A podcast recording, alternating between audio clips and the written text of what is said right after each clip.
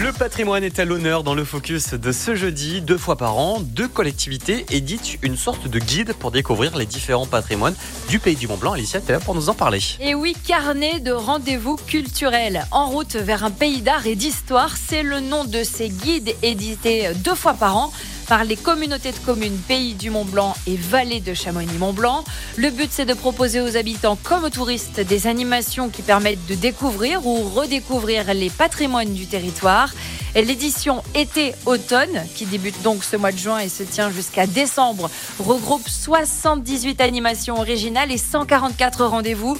Toutes ces activités sont à retrouver sur la page Facebook Culture au Pays du Mont Blanc et en version papier dans les offices de tourisme et les mairies du territoire. Faire découvrir le patrimoine, c'est aussi une stratégie touristique globale, Alicia. Bah oui, il s'agit de poursuivre cette diversification touristique au-delà de l'activité neige, compte tenu du réchauffement climatique. Et puis la réalisation de ces guides s'inscrit aussi dans la démarche entreprise par les deux collectivités depuis 2017 pour l'obtention du label Pays d'art et d'histoire.